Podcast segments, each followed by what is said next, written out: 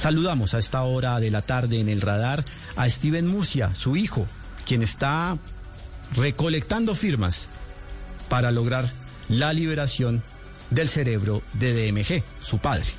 Steven, buenas tardes. Muy, muy buenas tardes. Muchas gracias por el espacio. Steven, ¿cuándo fue la última vez que habló usted con su papá? Hace aproximadamente un mes pude visitarlo allá en la cárcel de la Trama Cuba en Valledupar después de, de mucho tiempo. Y pues ahí estuve hablando con él, siempre emocionados los dos por vernos. ¿Y cómo está él? ¿Qué le dice?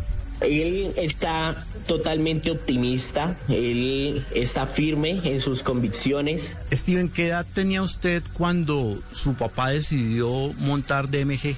Yo tenía aproximadamente unos cinco años, cinco añitos, sí, sí señor.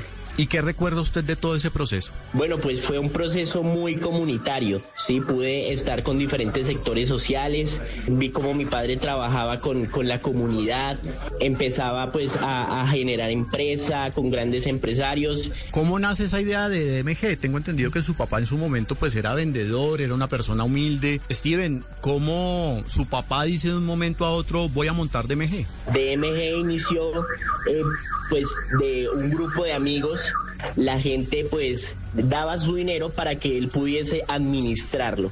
¿Hubo sí, señor. dineros ilícitos en este proceso? La verdad no podría decírtelo, no podría decirte eh, si sí o si no, porque pues estamos hablando de que muchas personas eh, ingresaban su dinero. Es como decir que si en los bancos ingresan dinero ilícito o no. ¿Cómo fue cuando ya pues esto creció?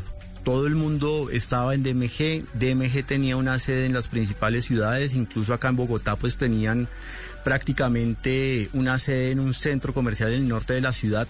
¿Qué decía su papá sobre el tema? Tu empresa se extendió a nivel internacional, trabajaba mucho de la mano pues con empresarios extranjeros, pero lo que más le gustaba era ver a su pueblo surgir, a la gente. Le encantaba generar empleo y sobre todo pues también dar facilidades para que las personas pudieran cumplir sus sueños de obtener su casa, su carro. ¿Cuántos años tenía usted cuando comenzaba a ver esas largas filas, gente saliendo con televisores, electrodomésticos? Yo creería que tendría por ahí unos seis años, siete años. ¿Qué decía la familia en su casa sobre el auge pues de este negocio? Pues era totalmente aceptable, les encantaba porque se estaba generando pues empresa, muchas personas que presencialmente pues yo pude también ver cómo surgieron y también pues mi padre eh, lo que más me encantaba era pues la capacidad de poder eh, entregarles a ellos un, un sustento y una fuente de ingresos por medio de lo que es DMG.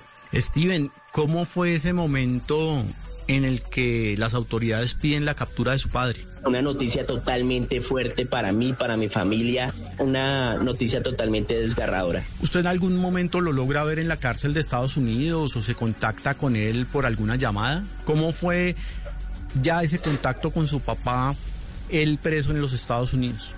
Pues la verdad, el, los el contactarme con él era totalmente difícil. Cada dos, tres meses podíamos hablar aproximadamente unos cinco minutos. Entonces, pues eh, fue totalmente difícil ir a Estados Unidos, ¿no? Es eh, imposible pues por tema de gastos eh, y todos los trámites que, que, hay que hacer, entonces no, no pude ir a visitarlo.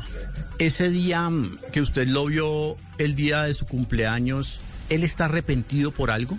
No, para nada arrepentido de nada porque él es un empresario, él hizo todo bien. Steven, tengo entendido que ustedes están recogiendo firmas para promover la libertad de, de su padre.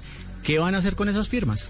Vamos a presentarlo eh, ante el juzgado, ante, ante el, la Corte Suprema de Justicia y también, eh, si es necesario, ante eh, la Convención Interamericana de Derechos Humanos. A mi padre lo están juzgando dos, más de dos veces por el mismo hecho porque él ya fue extraditado a los Estados Unidos a pagar lo que ahorita en Colombia está todavía pagando. ¿Cuánto le queda de condena a su papá?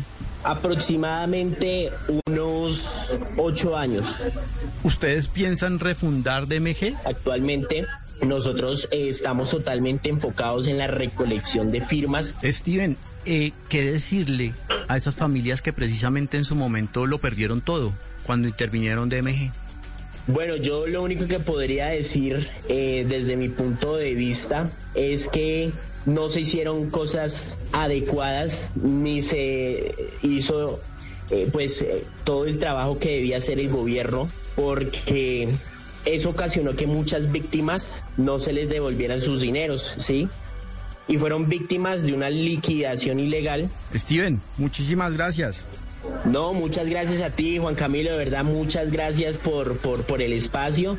Eso es todo por hoy en el radar. Ustedes sigan con la programación de Blue Radio.